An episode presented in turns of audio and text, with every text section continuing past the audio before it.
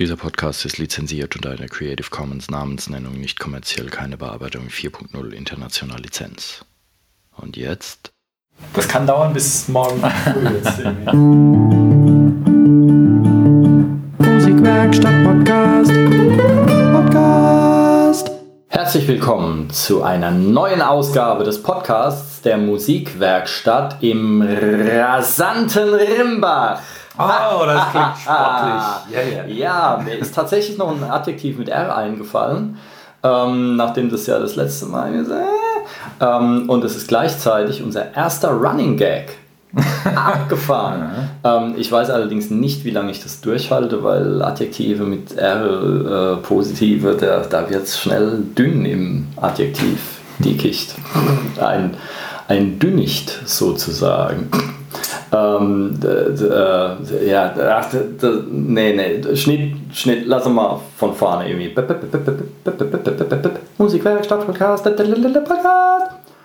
Herzlich willkommen zu einer neuen Episode des Podcasts der Musikwerkstatt im rasanten Rimbach. Mein Name ist Kai Gabriel und auch heute darf ich wieder den Alex Präumer hier begrüßen. Hallo guten Tag, guten Tag. Ja, ja. Was ist heute unser Thema?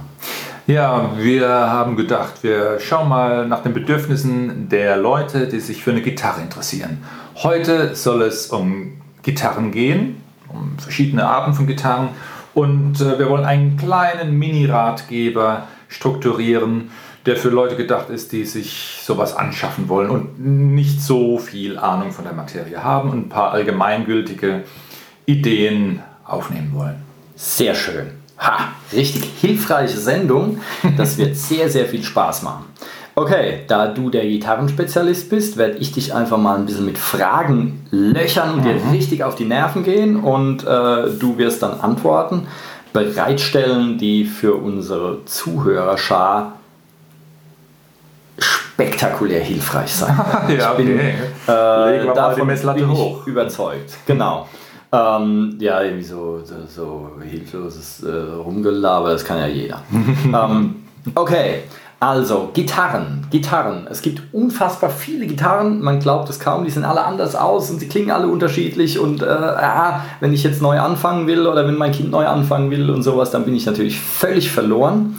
Ähm, grundsätzlich was gibt es jetzt überhaupt mal für Gitarren? Es gibt äh, im Orchester irgendwelche, die dann so weich und so. Und es gibt welche mit, mit Kabeln drin, mit langhaarigen, äh, schrägen Menschen. Also was gibt es grundsätzlich überhaupt alles? Gut, also die Gitarre ist ein Zupfinstrument. Jemand wird äh, ursprünglich gedacht mit den Zupffingern die Seiten äh, betätigen wollen und verkürzt werden sie mit der Greifhand. So, das ist ein Zupfinstrument und Gitarren gibt es, würde ich mal sagen, für die heutige Sendung drei relevante Baugruppen. Es gibt die klassische Gitarre mit Nylon-Saiten.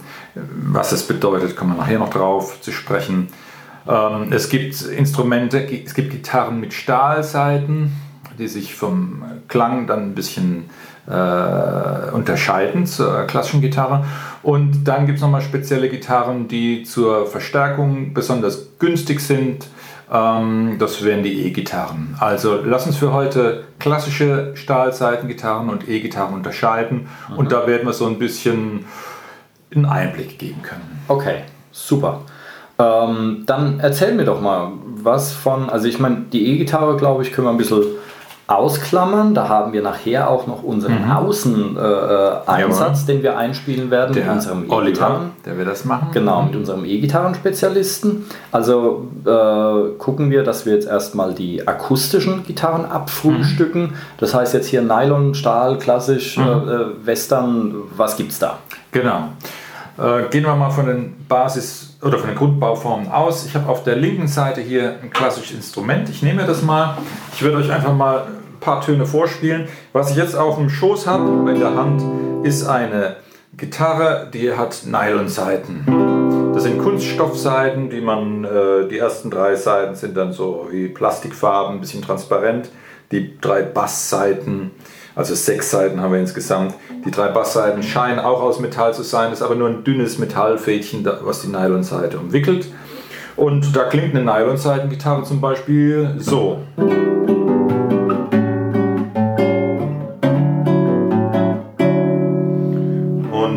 einer Stahlseitengitarre, die von der Form nicht so viel anders ist, klingt das so.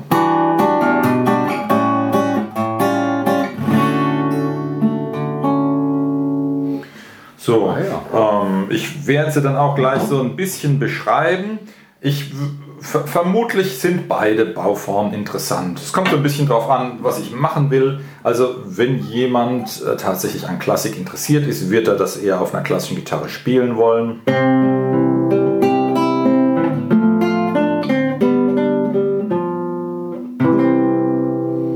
Das könnte ich auf der äh, Stahlseigengitarre auch machen, klingt aber ein bisschen dünn, weil da der Bass eher fehlt und die Melodieseiten so ein bisschen hervorstechen. Dafür ist Liedbegleitung äh, oder was äh, Moderneres hier interessanter.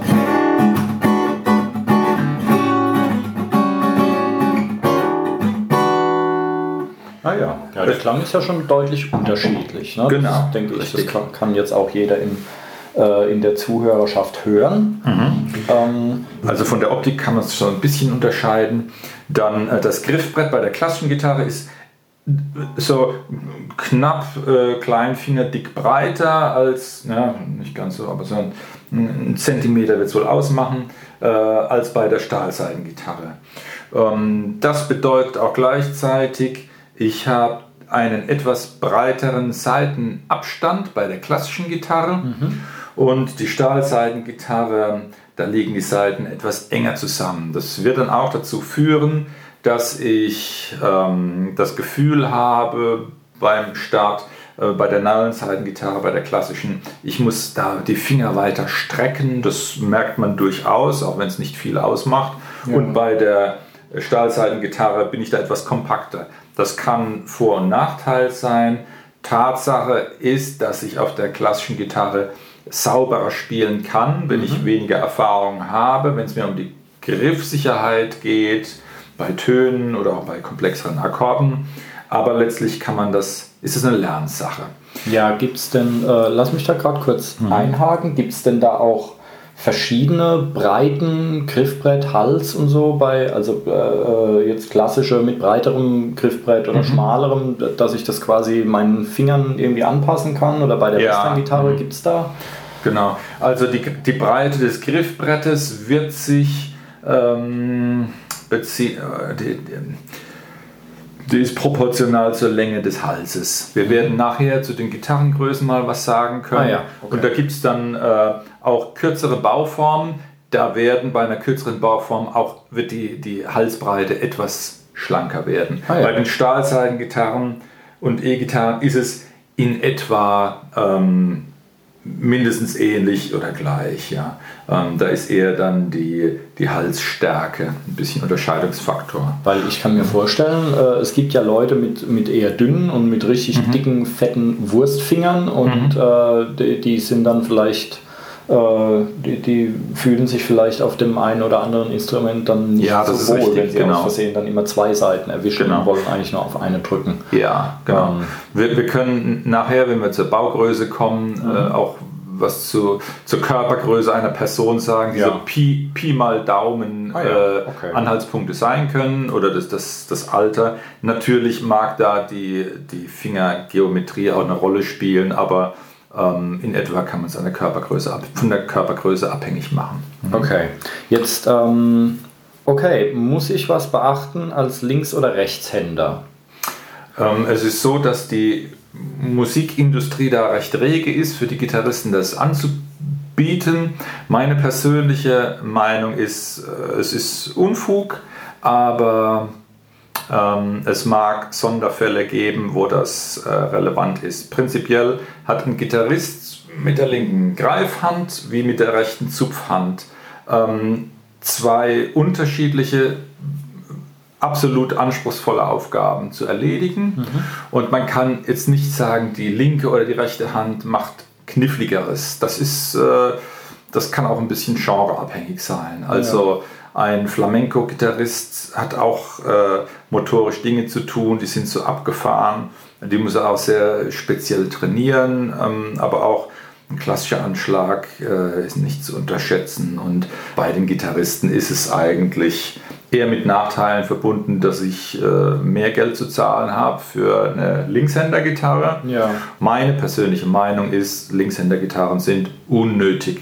Okay. Aber es wird auch keiner ausgeschimpft, wenn er mit der Linkshänder-Gitarre lernen will. Das soll jeder machen, wie er denkt. Okay, ja, ich als, äh, ich als Linkshänder kenne die Problematik. Ich habe ja auch irgendwann mal mit Gitarre angefangen. Ich bin zwar nicht gut geworden, aber ich habe angefangen und ich kann, ich kann sagen, dass ich damit spiele. Ähm, und es gibt, äh, ich sehe das ganz ähnlich, man sollte sich nicht auf zu sehr speziellen Kram einlassen und für einen Anfänger, der ganz von vorne anfängt, sage ich auch erstmal, es ist wurscht. Ja, wenn ich eh bei Null anfange, dann kann ich auch rechts rum bei Null anfangen und äh, dann habe ich es viel günstiger und bequemer dann. Ähm, genau, aber du hast es vorhin schon angedeutet, Größen. Es gibt verschiedene Größen. Ja. Ähm, was, was interessiert mich da? Was brauche ich für eine Größe? Ähm, es gibt bei den klassischen Gitarren, die Gitarre, die ich jetzt hier habe, ähm, hat eine, ähm, eine Vierviertel-Bauform. Das ist so die konventionelle Gitarrengröße. Jetzt muss ich auch noch Bruchrechnung lernen. Okay. Ja, in der Tat wäre das bei den Bezeichnungen relevant. Ähm, so ein Instrument spielt man mit einer Körpergröße von circa ab 1,60 Meter. Das heißt, ein jüngeres Kind, das noch nicht so groß ist, würde eine kleinere Gitarre haben wollen. Ist dann da nach oben Feierabend? Weil vier Viertel ist ja dann, da ist ja Schluss. Oder gibt es auch sechs Viertel, sieben, neun und zwanzigstel oder was? Mir ist nach oben hin kein Modell bekannt, aber das könnte man sicherlich bauen lassen, wenn es da Bedürfnisse gäbe. Aber ich würde sagen, nee, Vierviertel Gitarre dürfte von der Bauform her bei der klassischen Gitarre das Größte sein. Okay. Das, was bei verschiedenen Instrumenten natürlich noch zum Tragen kommt, ist, dass man den Korpus vielleicht noch größer oder anders formt, aber es bezieht sich hier auf die Angabe der äh, Seitenlänge, der Mensurlänge, ähm, wie, wie lang der Hals ist und wie ich das beim, beim Fühlen dann der, ähm, beim, beim Greifen dann mitbekomme. Wenn ich einen Akkord spiele und habe dann äh, habe den Eindruck, vielleicht ist mir das zu groß. Ich bin noch etwas kleiner als 1,60 Meter, muss da die Finger vielleicht noch ein bisschen zu weit spreizen. Dann gibt es auch kleinere Formen. Machen wir das mal viertelweise rückwärts. Also es gäbe auch eine Dreiviertelgitarre, eine, eine halbe und eine Einviertelgitarre. Wobei eine Dreiviertelgitarre wäre dann so eine Schülergitarre, wo man eine Körpergröße bis zu 1,50 Meter haben könnte. Dann eine halbe Gitarre vielleicht bis zu 1,40 Meter und so eine, eine Viertelgitarre könnte man auch bei Fünfjährigen äh, ansetzen, die vielleicht so erst 1,10 Meter sind oder so, oder Kinder bis zu 1,30 Meter. Und so kann man das ein bisschen anpassen. Das wird dann auch handlicher, handhabbarer. Die kleinen Zwerge schlagen sich auch nicht gegenseitig tot, wenn sie sich dann mit so einem überschaubaren Instrument umdrehen. Ja. Ähm, letztlich ähm, wäre es sehr sinnvoll, ein, ein Instrument zu wählen, das von der äh, Baugröße her zu einer günstigen äh, Spiel-, und Sitz- und Greifgeometrie führt, dass ich bequem spielen kann. Natürlich kann ich mich auf einem größeren Instrument abmühen, ähm, aber es macht sehr viel mehr Spaß, wenn das passt, was ich da im Schoß habe. Da fällt mir jetzt gerade ein, halt, erst muss ich noch, du hast einen ganz gefährlichen Fachbegriff genannt, den niemand versteht wahrscheinlich, Mensur. Mensur ist irgendwie die Genau. Aufteilung, wie breit die Bünde zum Verhältnis zur Nee. Länge der Seite. Die Mensurlänge ist also die Distanz zwischen Steg und äh, Sattel und, die, und Also die ist festgelegt. Quasi die Länge, auf der die Seite frei schwingt. Genau. Ja? Habe ich eine Ja. kürzere Mensur, muss ich auch nicht so weit mit den Fingern spreizen. Und äh, bei großen Instrumenten kann ich äh, mehr Platz nutzen. Okay, ähm, wir waren bei Größen. Warst du, warst du durch? Habe ich dich unterbrochen, um Gottes Willen? Oder? Mal überlegen. Vielleicht sagen wir kurz was an der Stelle auch noch zum Thema Elektronik und Tonabnehmer. Eine klassische Gitarre hat eigentlich erstmal nichts weiter am Korpus und bei einer Stahlseitengitarre ist es manchmal schon werks äh, äh, eingebaut, dass da ein Tonabnehmer drin ist. Also ich denke, da ist es, da ist man ganz gut beraten, wenn man erst anfängt, dass man sich um einen Tonabnehmer überhaupt nicht schert oder vielleicht Ja. lieber eine Gitarre kauft, wo gar keiner drin ist, weil dann ist der Preis wirklich nur fürs Instrument und nicht noch äh, Hauptsache irgendwas an Elektronik reingestopft, damit was drin ist. Genau, ja, so ist es. Ähm, letztlich, selbst wenn es um ein kleines Vorspiel gehen würde und es, man bräuchte eine Verstärkung, wäre ja eine Mikrofonabnahme auch keine schlechte Wahl. Mhm. Das ist natürlich rückkopplungssensibler. Aber wenn jemand den Anspruch hätte, ein klassisches Instrument haben zu wollen mit einem Tonabnehmersystem, das auch wirklich ein solches Signal in etwa übermittelt, dann reden wir über eine Investition, die ist schon deutlich im vierstelligen Bereich. Hm. Und das okay. würde wahrscheinlich den Rahmen erstmal sprengen. Ja. Deswegen raten wir einfach mal ab von Instrumenten, die ein Tonabnehmersystem äh, haben, außer ihr habt einen ganz speziellen Wunsch oder ihr seid so experimentierfreudig und sagt, ich will einfach nur was zum Rumspielen haben mhm. und kicher für mich hin, wenn ich im Wohnzimmer dann ein bisschen lustige Effekte ausprobieren kann. Ja. Natürlich, dann mag das auch einen Spielwert haben. Okay. Ähm, gut, vor unserem Exkurs waren wir bei den Größen. Dann äh, gehen wir noch mal weiter. Also ich habe mir hier notiert Verarbeitung, mhm. Qualität, Bespielbarkeit. Worauf muss ich achten, wenn ich jetzt von Gitarren keine Ahnung habe? Mir gibt jemand ein Instrument in die Hand und sagt, hier, kauf mir die ab. Ähm, oder wenn ich, mir, wenn ich mir ein Instrument bestelle, lass mir das schicken. Was muss ich gucken? Wie erkenne ich als Laie, ob ich da jetzt was Brauchbares in den Händen habe oder ob das halt Dreck ist. Mhm, okay. Wenn ich ein Instrument zu beurteilen hätte, ich versuche mich mal auf Dinge zu beschränken, die, die ein, wenig geüb, ein weniger Geübter auch nachvollziehen kann. Man würde sich ja erstmal Dinge angucken, wie irgendwelche Macken. Vielleicht ist es ja ein gebrauchtes Instrument, ich kriege es von Bekannten auch mhm. äh, angeboten. Ja. Äh, wenn ihr Kratzer seht oder Lackschäden, sind die funktional nicht bedeutend. Ja? Mhm. Wenn es Dallen sind, die schon äh, im, im tiefer gehen oder Risse im Holz sind, ist es was anderes. Ein, einen Riss zu schließen in einer Decke oder in einem Boden ist ein größeres Thema. Da muss ein Gitarrenbauer ran und das ist nicht ganz trivial das wäre dann schon ziemlich knifflig. Also gerissene äh, Hölzer, Decken ähm, oder Schäden, wo es um Bruch geht, da müsste man entweder die Finger von lassen oder einen Spezialisten konsultieren und den fragen, was da zu machen ist. Mhm. Gehen wir davon aus, es gibt keine optischen Sachen äh, zu entdecken es wäre sehr schön, wenn ihr die Bespielbarkeit äh, kontrollieren könntet. Wenn ihr noch keine Erfahrung habt, könntet ihr das aber wenigstens äh, so weit tun, dass ihr euch ein, ja, mal einen Basisakkord, ich könnte mir im Internet angucken, wie C-Dur geht zum Beispiel, versucht den zu greifen. Und äh, wenn ich das mit Ach und Krach hinkriege und bin im Laden und würde das ähm, auf fünf, sechs unterschiedlichen Instrumenten ausprobieren, werde ich ein Gefühl dafür kriegen, wie, wie gut mir das gelingt. Ah, und das wäre eine Sache, das kann ich auch ausprobieren, mhm. egal wie erfahren ich bin. Klar, ich müsste mich da jetzt mit beschäftigen, wie geht dieser Akkord. Ansonsten darf natürlich auch ein Freund mit. Also die Bespielbarkeit kann man äh, kontrollieren. Ähm, man kann sie auch so ein bisschen erahnen. Also ich würde erstmal ein Instrument spielen, hoffentlich merken, ob es mir gut gefällt oder nicht. Optisch kann ich auch ein bisschen was sehen, wenn ich mir das Instrument jetzt mal nicht in Spielposition nehme, sondern ich nehme es so mit dem Korpus zwischen die Beine, habe jetzt den Gitarrenkopf fast äh, ja, vor, vom Mund, ähm, könnte da reinbeißen. Ich gucke jetzt mal über die Kante des Halses, wie, über, wie wenn ich äh, eine Dachlatte auf ihre Geradheit ah, kontrollieren ja. mhm. wollte.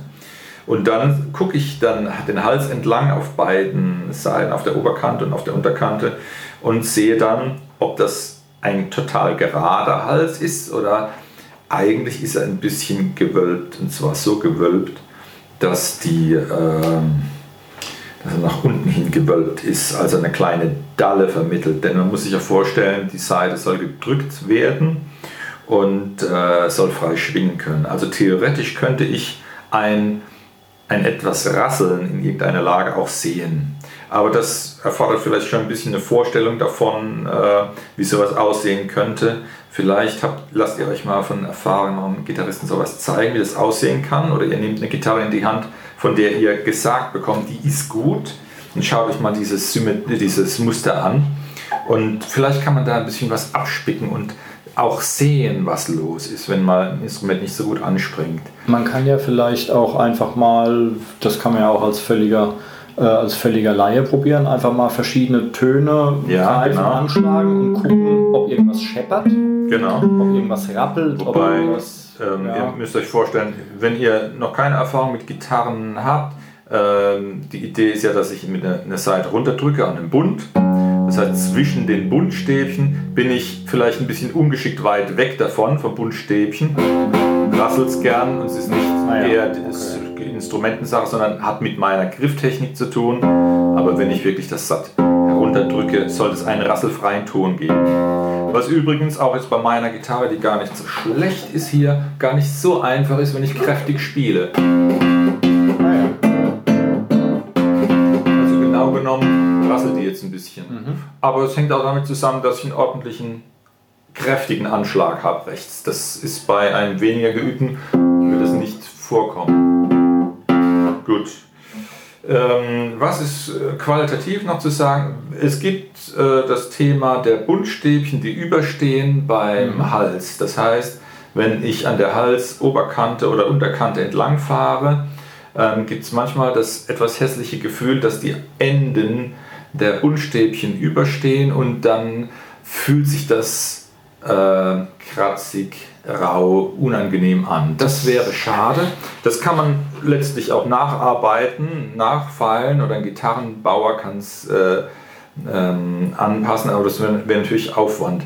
Das passiert relativ häufig bei Gitarren, deren Holz ähm, des Griffbrettes ähm, äh, nicht richtig abgelagert ist. Das schrumpft gerne dann über mhm. die Zeit. Es kann auch passieren, dass man ein Instrument erwirbt, wo das in Ordnung ist und nach zwei, drei Jahren sich das einstellt. Ähm, wenn man ein Instrument im Laden findet oder eins geschickt bekommt, wo das schon passiert ist, ähm, sollte man dann einfach die Finger davon lassen, weil das wäre unnötiger Aufwand und Ärger. Ja, Holz ist nun mal ein Naturmaterial, das heißt, da hängt dann auch Temperatur und, und Luftfeuchte und so mhm. mit zusammen. Wenn ich jetzt genau. ein Instrument habe, äh, was aus äh, äh, Tropenholz besteht, was ohnehin ein, ein kritisches Thema ist, ähm, und dieses Holz ist halt ein völlig anderes Klima gewohnt und dann kommt es zu uns hier in mhm. unser tolles Wetter und dann kann es halt passieren, dass das dann zusammenschrumpft und mhm. ähm, die Buntstäbchen sind aus Metall, die schrumpfen natürlich viel, viel, viel, viel weniger zusammen, ähm, sondern dehnen sich halt nur temperaturbedingt ein bisschen minimal aus und so und dann kann das halt sein, dass die dann mal überstehen. Mhm. Ähm, es kann aber natürlich auch sein, dass es einfach schlecht gearbeitet ist, dass bei der Endkontrolle nicht richtig geguckt und gespart wurde. Und ich hatte das auch schon bei einem Instrument, dass da Buntstäbchen, die waren nicht richtig abgegratet neben, die waren dann rau und kratzig und äh, eins hat ein bisschen übergestanden und wenn ich dann direkt anfange zu spielen, fahre da mit der Hand drüber und dann kann ich mir schon auch mal einen ordentlichen Schmarren in die Hand reißen. ähm, wobei Buntstäbchen, die kann, da kann man auch selber noch ein bisschen nachfeilen oder so. Mhm. Aber wenn man ein neues Instrument kauft und gibt dafür Geld aus, dann sollte man halt auch gucken, dass man sich da nicht gleich irgendwelche tödlichen Verletzungen zuzieht und ähm, dass sowas dann auch gleich in Ordnung ist. Genau, letztlich darf es ruhig eine Art Handschmeichler werden. Warum denn nicht? Das darf man sich gönnen. Ansonsten würde mir noch einfallen, als Laie würde ich auch noch beurteilen können, wenn ich an den Wirbeln drehe, leichtgängig ist oder schwer geht und das wäre vielleicht auch eine Sache, die man gut beurteilen kann. Ansonsten bei fortgeschrittenen Instrumenten, die jetzt, sagen wir mal, ähm, 3, 4, 500 Euro kosten, sollte man auch noch kritisch auf die Bundreinheit achten, aber das, ähm, ich gehe mal davon aus, dass es jetzt nicht so relevant ist zum Einstieg und dann lassen wir das mal außen vor. Okay, dann äh, gut. Jetzt haben wir Instrument, ähm, jetzt sind da Seiten drauf zum Beispiel. Was muss ich über Seiten wissen? Und mhm. gibt es noch irgendwelchen zusätzlichen Kram, den ich brauche, wenn ich okay. Gitarre spielen will? Oder kann ich mir einfach das Instrument kaufen und bin fertig und habe alles, was ich brauche? Mhm. Ja. Also Seiten sind genau. Drauf. Fangen wir bei den Seiten an für die klassische Gitarre. Bei den Nylon-Seitengitarren ist es so, es gibt bei der Seitenangabe drei Stärken. Es gibt weiche, mittlere und harte Seiten. Ähm, man hat in der Regel eine Gitarre, die ist mit mittelharten äh, Saiten äh, bespannt. Das würde man beim Bespielen merken, wie sich das anfühlt. Ähm, man kann auch harte Gitarren, äh, harte Saiten aufspannen, was ich tun würde, wenn ich ähm, zum Beispiel Flamenco spielen wollte ähm, oder mit einem Plättchen bei Nylon-Saiten-Gitarren spielen würde.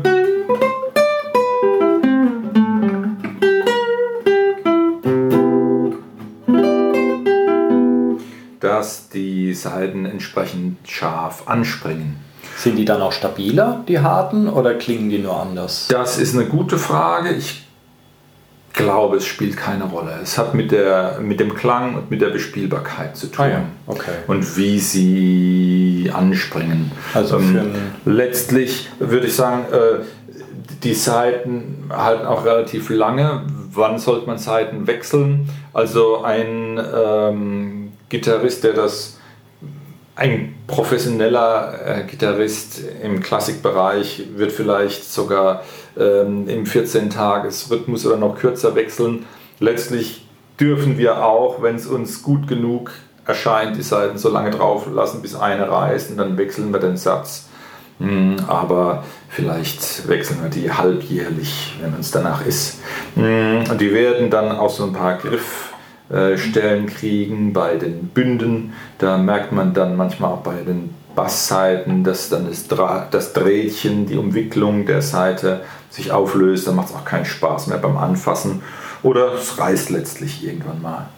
Bei der Stahlseitengitarre ist es so, ähm, das hat jetzt sowohl bei der Bespielbarkeit als auch mit dem Klang zu tun. Da gibt es auch unterschiedliche Seitenstärken, die werden dann auch angegeben, äh, wobei man sich nach der hohen E-Seite, das ist die erste Seite, äh, nicht die tiefe Bassseite, das ist die sechste Seite, die erste Seite hat eine Stärkenangabe hm, auf der Verpackung und da gibt es dann Angaben, zum Beispiel Punkt 009 oder Punkt 010 oder Punkt 011 oder 012 oder 013.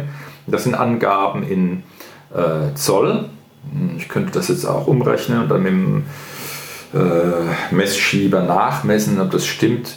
Ähm, wir haben jetzt zum Beispiel hier eine Gitarre, die hat einen 11er Satz, also Punkt 011 Seite drauf.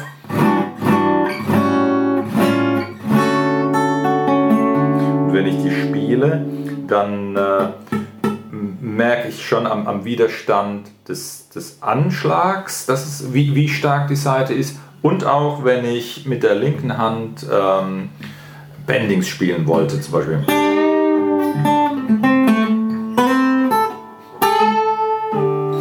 Wenn ich eine dünne Seite habe, die mir wenig Widerstand leistet, fällt mir das leichter. Und deswegen werden dann werden wir auf E-Gitarren, wo solche Bendings relevant sind und nur kurze Akkordmuster angeschlagen werden, eher dünne Seiten finden, wie 9er Seiten, Punkt 009.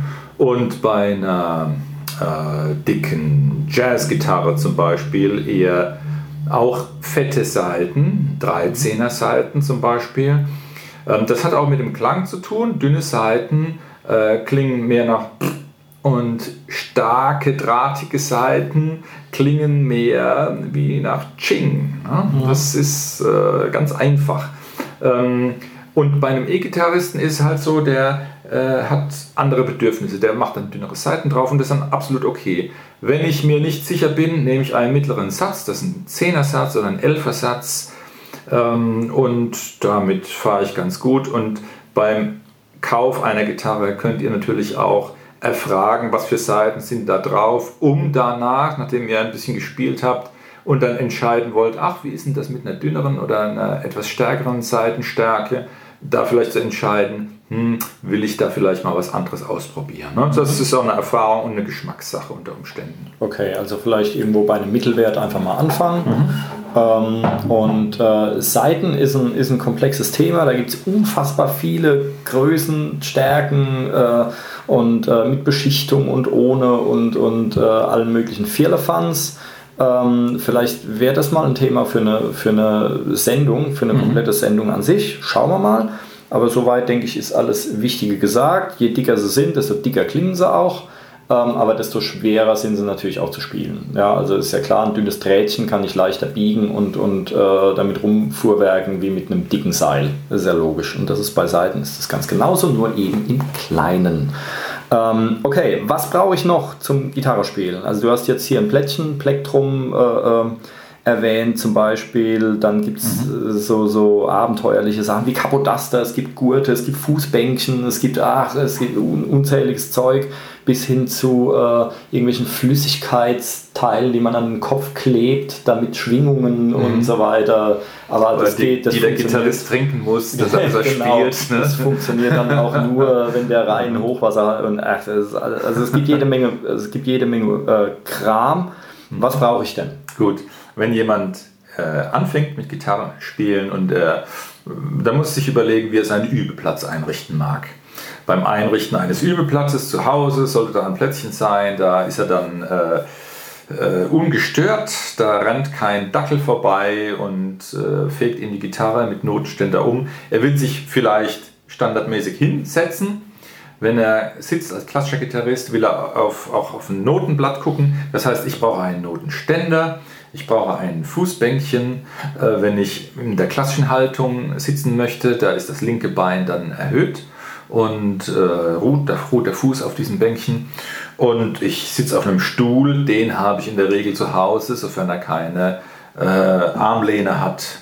Rückenlehne ist nicht erforderlich, das heißt, es darf also auch ein Hocker sein. Ansonsten, ähm, wenn ich eine Stahlseigengitarre habe, du hast Capodaster erwähnt, ja, das ist beim Liedbegleiten entscheidend, unter Umständen, wenn ich äh, Basisakkorde kenne und habe mich nicht so mit äh, Barré-Akkorden beschäftigt, habe ich das Bedürfnis, die Tonart mal zu wechseln und mache das bequem, indem ich mit einer Klammer auf, in einer bestimmten Lage die Saiten abklemme, um die Schwingungslänge zu verkürzen, somit die Tonart zu wechseln. Das heißt, wir haben dann so eine Art ein Capodaster, ist quasi wie so ein bisschen eine Art Schraubzwinge mhm. und damit könnte ich dann meine Mensur verkürzen. Das oh, haben wir jetzt irgendwie neu gelernt. Ja, ja. Zu den Preisen des Zubehörs, also der Notenständer, wo mag der liegen? Irgendwo zwischen 10 und 20 und ein paar Euro. Und das Fußbänkchen 5 Euro und das Stimmgerät 10 oder 20 Euro und dann, naja, das sind keine äh, ja. besonderen nennenswerten Dimensionen. Ähm, zum Stimmgerät ganz kurz. Ich habe sehr gute Erfahrungen gemacht mit einer Stimmgerät-App fürs Smartphone. Umgekehrt äh, schadet es sicher nichts. Im Gegenteil, wenn man das wirklich mit einer Stimmgabel macht und dann selber, weil man damit auch eben das Gehör schult, wenn man nicht nur auf den Zeiger guckt. Ähm, aber ein Notenständer und ein Fußbänkchen, das sind so Sachen, da ist es schon nicht schlecht, wenn man sowas Vernünftiges hat, anstatt seine Noten irgendwo auf dem Tisch und sich dann verrenken muss oder so. Also die mhm. 10 Euro, die sollte man dann schon investieren. Ja. Ähm, genau, womit wir beim Zauberwort Euro wären. Preise. Was? Genau, oder? lass mich noch ergänzen ja. beim, äh, zum Thema Pflegemittel. Könnte mir mhm. noch was einfallen, äh, weil wir gerade beim Zubehör waren. Wenn ihr eure Schätzlein schrubben wollt, dass sie sauber bleiben, könnt ihr im Laden natürlich auch ein, ein Reinigungsmittel äh, erwerben. Ich bin, ich bin bei sowas eher der rustikale Typ, weil hier ist. Äh, äh Deswegen sind da die Balsen Kekskrümel zwischendrin. Ne? ich wow, das klingt, klingt gut. Ja, oh, ja. Okay. Ähm, also beim Korpus und so, das ist mir völlig wurscht. Ich finde das ganz gut, wenn das äh, irgendwie, äh, ich will jetzt nicht sagen Patina kriegt, aber wenn das, das darf ruhig ein bisschen abgewetzt und abgefetzt sein, das ist alles gar kein Thema. Aber wenn es ums Griffbrett geht und um die Seiten, die sollten das sollte natürlich sauber und gepflegt sein, weil das wirkt sich natürlich auch aufs Spielen aus. Und, ähm, und es gibt aber noch spezielle Reinigungsdinger für die Seiten. Das finde ich sehr, sehr wichtig zu erwähnen, weil damit kann man wirklich die Seitenhaltbarkeit weit, weit rauszögern. Also die Seiten, die ich jetzt hier auf der Western-Gitarre habe, die sind da jetzt schon ziemlich genau ein Jahr drauf und sie klingen immer noch vernünftig. Wobei, ah, ja, das, halt auch, wobei das jetzt auch beschichtete Seiten sind, die sind ein bisschen teurer. Aber ähm, jedes Mal nach dem Spielen, das werde ich jetzt auch nachher machen, weil der Alex hier auf meiner Gitarre gespielt hat, ähm, nehme ich ja. so einen Seitenreiniger.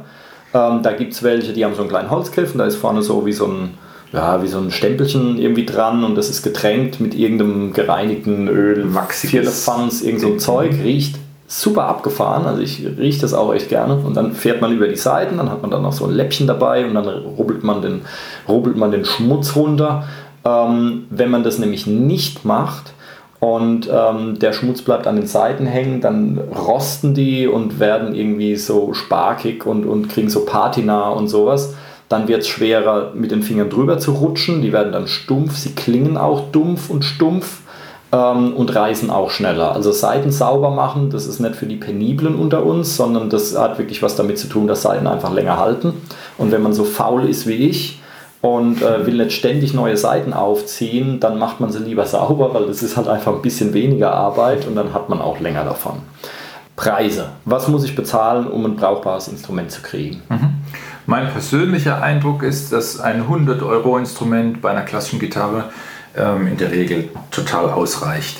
Es mag da auch Kollegen geben, die das ein bisschen anders sehen, die sagen, Mensch, wenn jetzt gerade ein junges Kind äh, eh schon Schwierigkeiten hat, einen sauberen Ton zu greifen, dann muss das auch ein gutes, kleines Instrument ab 250 Euro sein. Aber meine Erfahrung ist, dass den Kleinen eher, da geht es mir um den, den, Spielspaß im Sinne von damit herumspielen. Und wenn ich denen sage, äh, guck mal, dass der Ton nicht so sehr rasselt, sagen die, wieso rasselt? Dann ist so, okay, so. Also, ähm, ein, ein 100-Euro-Instrument ist aus meiner Sicht gut bespielbar und klingt auch schön, hat, äh, weil es neu ist, ähm, einen guten Zustand und ähm, bei einer Stahlseitengitarre mag es vielleicht da ja auch in der Region beziehungsweise ab 150 Euro vielleicht losgehen. Ich würde halt darauf achten, dass kein unnötiger Tonabnehmerkram dran ist und dann kann das durchaus funktionieren. Im Unterricht habe ich auch einige Kinder, die auch auf ähm, billigeren, auch minderwertigeren mhm. Instrumenten spielen, ja. also die auch äh, glücklich damit sind, weil sie nichts Besseres in den Finger hatten bisher und weil halt aus wirtschaftlicher Sicht da nicht mehr drin war. Und ja. dann spielen die halt mit einer 50 Euro Gitarre. Dann ist das auch okay, aber wenn ihr 100 Euro parat hättet und wolltet die investieren, sind sie, glaube ich, gut angelegt. Wären es 150, wäre es natürlich auch nicht verkehrt. Okay, aber ansonsten muss man, glaube ich, nicht mehr anpeilen. Ähm, es käme noch, wir beim Zubehör vergessen, auch noch eine Hülle dazu. Die würde bei, wenn sie vernünftig gefüttert ist, vielleicht 20 Euro liegen oder 30. Oder ein Koffer sogar, sofern ihr nicht Fahrrad fahren äh, müsst, fahren, fahren müsst damit hm, vielleicht ab 50 Euro. Ähm, meine Western-Gitarre, die wir jetzt hier stehen haben, die hat 299 Euro gekostet. Ähm, das ist schon ein Instrument, äh, das ist ein gutes Ding, die funktioniert, damit kann man gut spielen. Als Anfänger kann man auch einen Schritt tiefer einsteigen. Also ich habe auch eine von der besagten 150 Euro Klasse ähm, zu Hause, die habe ich mir erst vor kurzem gekauft. Und auch damit bin ich sehr, sehr zufrieden, obwohl ich schon über 20 Jahre spiele. Also man kriegt heutzutage, ist erstaunlich, ähm, wie brauchbar die Instrumente für relativ wenig mhm. Geld sind. Ja, ja, also man kann da wirklich bei äh, 100 Euro für eine klassische und 150 für eine Western-Gitarre kann man einsteigen. Angucken sollte man sie trotzdem. Bei dieser Preisklasse ist natürlich die Streuung äh, ein Thema. Da ist dann die, wird dann vielleicht an der Endkontrolle gespart und so. Also da muss man dann schon gucken, dass es vernünftig verarbeitet ist. Ähm, aber man kann jetzt nicht sagen, dass man für das Geld irgendwie, dass man da nicht einsteigen kann. Also wir sind da durchaus bei sehr, sehr überschaubaren Preisen für Gitarreneinsteiger, was ja sehr erfreulich ist. Okay, jetzt haben wir jede Menge über akustische Gitarren geredet und mhm. haben auch, glaube ich, sehr, sehr viele gute Tipps an die Hand gegeben. Ähm, dann äh, würde ich doch sagen, dann lassen wir jetzt mal unseren äh, E-Gitarren-Dozenten, den Olli, zu Wort kommen. Der, äh, du hast ihn zu Hause besucht und ja. ihr habt irgendwie äh, äh, äh, Tipps und Tricks, hast ihn mit Fragen gelöchert, ihr habt was aufgenommen. Das hören wir jetzt als Einspieler. Genau. Und danach hören wir uns einfach wieder. Podcast! Vor mir sitzt der Oliver Jochim. Olli, vielen Dank, dass ich reinkommen durfte Kein Problem. Weil der ist immer so gemütlich und jetzt sind die Gitarrenschüler verschwunden. Ähm, ich hätte eine kurze oder vielleicht auch nicht so kurze Frage. Angenommen, ich bin ein Anfänger, interessiere mich für Gitarre, kann mich aber mit akustischer Gitarre nicht so anfreunden. Mein Herz schlägt für die E-Gitarre. Was muss ich beim Kauf einer E-Gitarre deiner Meinung nach beachten? Okay, gut. Dann würde ich mir was holen, womit du in verschiedenen Genres flexibel bist. Mhm. Also eine richtige oder eine falsche Gitarre gibt es ja gar nicht, weil es kommt ja immer darauf an, auf die Musik, die, die, die, die, du machen willst. Wenn du jetzt auf Heavy Metal stehst, brauchst du keine Jazzgitarre zu kaufen. Ah, okay. Also, aber jetzt so, was halt viel abdeckt, und das ist vielleicht für Anfänger ganz interessant, da würde ich darauf achten, dass quasi ein, äh, ein Hamburger-Tonabnehmer hat und vielleicht noch zwei Single Coils. Es gibt ja auch viele Anfängergitarren mit drei Single Coils. Und da wird es dann immer so ein bisschen dünn, wenn man jetzt ja, mal eine Metallica-Nummer spielen will oder was von Green Day oder halt irgendwas Verzerrtes oder vielleicht auch mal ein Solo.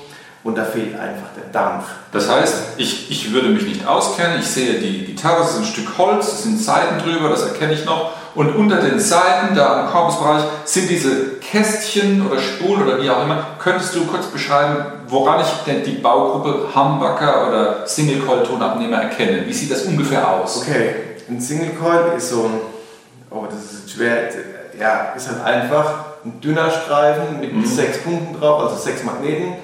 Und äh, der Hamburger sind quasi zwei Stück nebeneinander. Ja. Oder quasi eine größere schwarze Platte. Aber das steht jetzt auch dabei. Oder wenn mhm. man in den Gitarrenladen geht, dann halt einfach sagen, ich brauche eine Gitarre, wo ein Hamburger drin ist. Also Gut.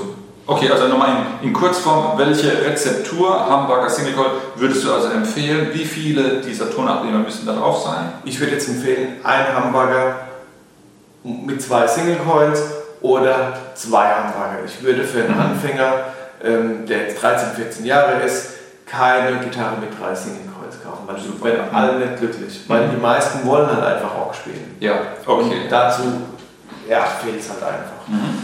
In Ordnung. Und damit hätte ich eine relativ flexible Soundreguliermöglichkeit. Ne? Mhm. Okay. Ähm, was gibt es so an Besonderheiten einer E-Gitarre noch bezüglich verrückter Bauformen, die kein Mensch braucht oder, oder, oder Dinge, auf die man achten sollte? Also zu der Bauform ich meine, man muss er halt geil finden. Sonst nimmt man es nicht in die Hand. Also das, okay. äh, aber ähm, es gibt ja dann diese Randy Rhodes Form. Das Aha. Problem ist, man kann sie ganz schlecht im Sitzen spielen. Also mhm. man muss dann entweder mit dem Gurt im Sitzen üben oder halt im Stehen üben. Das würde bedeuten, ich würde in den Laden gehen, mir das Ding einfach mal umhängen und ich würde mich auch mal hinsetzen wollen. Ja. Und wenn ich mir dann keine Zähne ausschlage oder äh, Blutergüsse am Oberschenkel hole, ist es schon mal nicht so schlecht. Ja, zum Beispiel. Das ist ein, so genauso würde ich es machen. Super. Was muss ich denn für eine Anfänger-E-Gitarre invest, äh, dafür investieren, dass ich was Vernünftiges kriege? Oder überhaupt was? Wo, geht, wo geht's los? Also ich glaube, für so ein Komplettpaket würde ich dann schon gucken, dass ich vielleicht... Ja, wer billig kauft, kauft zweimal. Mhm. Also, also, wenn ich nur einmal kaufen will? Dann würde ich gucken, dass ich vielleicht so 350 Euro ausgebe. Okay. Da ist der Verstärker schon dabei. Da ist der Verstärker dabei, die Gitarre dabei und ein gutes Kabel. Also es gibt Kabel für 6 mhm. Euro oder mhm. 7, 8 irgendwie, aber okay. nach zwei, drei Wochen sind sie kaputt. Ein gutes Kabel würde ich jetzt 3 Meter Kabel vielleicht schon mal so 20 Euro mhm. investieren oder okay. 25 Euro. Dann hat man aber auch Ruhe. Das heißt, nach Adam Riese wäre jetzt diese 350 Euro abzüglich des Verstärkers und des Zubehörs, würde man rund 200 Euro für die Gitarre selbst investieren ja. und der Rest an Verstärker und Zubehör.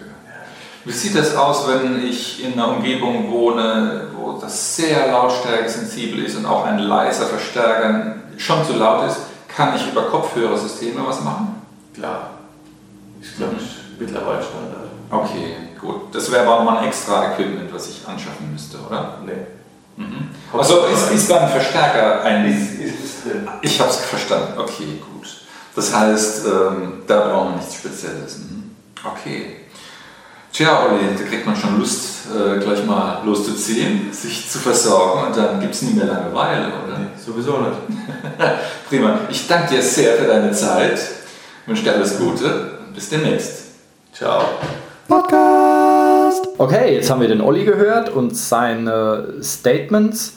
Ähm, ich würde jetzt mal sagen, was mir da jetzt aufgefallen ist. Also einmal der Unterschied zu den akustischen Gitarren, über die wir vorhin geredet haben. Da muss man sich quasi vorher klar sein, welchen Sound möchte ich haben. Möchte ich lieber den klassischen, weichen, runden Klang, ein bisschen bassiger? Oder möchte ich eher so Lagerfeuer, ja, Gitarre schrammeln und dazu trällern und so und Spaß haben? Da entscheide ich mich vorher. Bei der E-Gitarre ist es eher so, da gibt es dann halt Instrumente, da kann man sehr, sehr viele verschiedene Klänge rauskriegen. Das heißt, ich kann mir auch als Anfänger schon ein Instrument kaufen, ähm, wo ich von Heavy Metal bis Jazz quasi alle Klänge rausbekommen kann. Und ich denke mal, das ist sinnvoller, als, als ein Instrument zu kaufen, was nur einen Klang kann. Ähm, weil äh, das muss nicht unbedingt teurer sein und heute stehe ich auf Heavy Metal, morgen stehe ich aber auf, äh, auf Blues oder so und dann bräuchte ich wieder eine andere Gitarre. Also da vielleicht äh, gleich ein Instrument nehmen, was möglichst vielseitig ist. Ähm, ansonsten hat der Olli eine Sache gesagt, wo man vielleicht ein bisschen schmunzelt, was ich aber als sehr, sehr wichtigen Punkt finde. Die Gitarre muss geil sein, sie muss mir Spaß machen. yeah. Ja, weil das Problem ist, wenn ich das Instrument nicht klasse finde, dann nehme ich es in die Hand. Dann übe ich nicht, dann spiele ich nicht damit, dann bin ich nicht motiviert, dann habe ich keine Lust. Ähm, also darauf achten. Ich meine, wir als Erwachsener, ein erwachsener Anfänger, der kann sich, der kann dann so vernünftig sein und kann sagen, okay, die Gitarre hier, die ist dann, die ist besser verarbeitet, die kommt meinem Preis, meine, meinem Budget eher entgegen oder so. Hm. Und äh, damit kann ich arbeiten aber der Sechsjährige will vielleicht die verrückte Lackierung haben oder will genau die Form, die der ACDC-Gitarrist hat oder sowas. Ähm, und äh, das heißt, man braucht dann nicht allzu vernünftig sein. Also lieber, was, lieber ein Instrument, was man eben geil findet. Und da würde ich gerne noch einen Punkt ansprechen. Vielleicht hast du da ja auch äh, eine Idee dazu. Und zwar geht es um den Spaß, damit auch um die Motivation und den Lernerfolg. Ähm, das heißt, bei mir war es so, ich wollte damals unbedingt E-Gitarre lernen. Ich war großer Heavy Metal und Iron Maiden Fan. Und dann wurde mir gesagt, nein, man fängt mit klassischer Gitarre an und so und Handhaltung und alles irgendwie, damit es technisch sauber ist. Das mag pädagogisch durchaus richtig sein, aber ich wollte das damals nicht wissen. Ich war damals wild und, und äh, bekloppt und wollte Heavy Metal haben. Und ähm, dann war ich nicht motiviert. Man wollte mir dann äh, allen möglichen anderen Kram aufs Auge drücken und das wollte ich alles nicht wissen. Und insofern war es äh, ja, der Unterricht fast für die Füße. Also ich würde den Tipp geben, wenn ein Kind zum Beispiel was ganz Bestimmtes spielen will, will unbedingt Punkrock spielen, dann sollte man ihm keine klassische Gitarre aufs Auge drücken, nur weil es laut Lehrbüchern, laut gängiger Lehrmeinung der sinnvollere Weg wäre, weil was nützt es mir, wenn das Kind das Instrument dann nie in die Hand nimmt. Ja, also wenn das Kind jetzt irgendwie äh, äh, Punk spielen will, dann sollte man, dann sollte es auch mit E-Gitarre anfangen. Man kann ja dann, das wäre dann auch Sache des Lehrers, ähm, gucken, dass man es zu den vernünftigeren Sachen hinführt, die ihm dann später mehr bringen. Aber ganz, ganz, ganz wichtig ist, dass man Spaß dran hat äh, am Spielen, dass man das Instrument auch wirklich in die Hand nehmen will und dass man motiviert bleibt weil wenn ich, wenn ich keine Lust habe und übe nicht und, und äh, bin nicht motiviert, dann war halt alles für die Katz. Oder wie siehst du das? Ja, es gibt für alle Stilrichtungen prinzipiell ähm, Basiskenntnisse oder Basishandwerk. Das ist überall entscheidend. Auch ein Klassiker muss ein Klassiker muss sauber spielen können, er muss sauber greifen, er muss die Saiten sicher treffen. Das ist bei einem E-Gitarristen nicht anders. Hm. Letztlich ist es egal, über welches Genre, über welche Disziplin oder Kategorie ich mich da ertüchtigen möchte. Sehr, sehr wahrscheinlich wird es ja bei jedem ein Musik, einen musikalischen Entwicklungsprozess geben, wo ich mich verändere. Was ich heute gut finde, finde ich morgen wahrscheinlich oder vielleicht auch noch gut, übermorgen weiß ich es schon nicht mehr. Mhm. Und diese Bedürfnisse dann abzudecken, ist ja dann okay und da werde ich mich auch verändern, vielleicht auch die, die Gitarre wechseln oder andere Musik hören. Mhm. Ähm, aber in der Tat ist es so, was ich als E-Gitarrist lerne, kann ich auch in anderen Musikrichtungen mitnehmen. Ähm, es ist nicht alles universell kompatibel. Hm. Also wer sauber auf einer E-Gitarre spielt, tut das nicht im Klassikbereich und umgekehrt. Aber ähm, ich glaube auch, wenn jemand sehr ähm, sehr gezielt einen Wunsch äußern kann und sagt, das ist mein Idol, das ist meine Musikrichtung, dann ist das für den Moment auf alle Fälle die richtige Entscheidung. Und das kann schon dazu führen, dass jemand mit E-Gitarre auch anfangen will. Warum nicht? Okay, so, jetzt haben wir unsere zweite Episode abgefrühstückt. Wir haben ein cooles und wichtiges Thema bis zur Erschöpfung äh, äh, ähm, ausgebreitet und äh, jede Menge äh, Informationen rausgehauen. Ich denke, jetzt kann jeder direkt in den Musikladen seines Vertrauens gehen, ob jetzt äh, online oder im echten Leben, was es ja auch noch geben soll.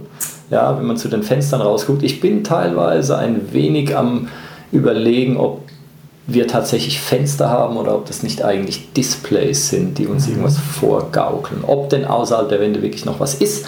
Ähm, aber das soll Thema einer ganz anderen Sendung, in einem ganz anderen Podcast irgendwo, über die Trabantenstädte irgendwo sein.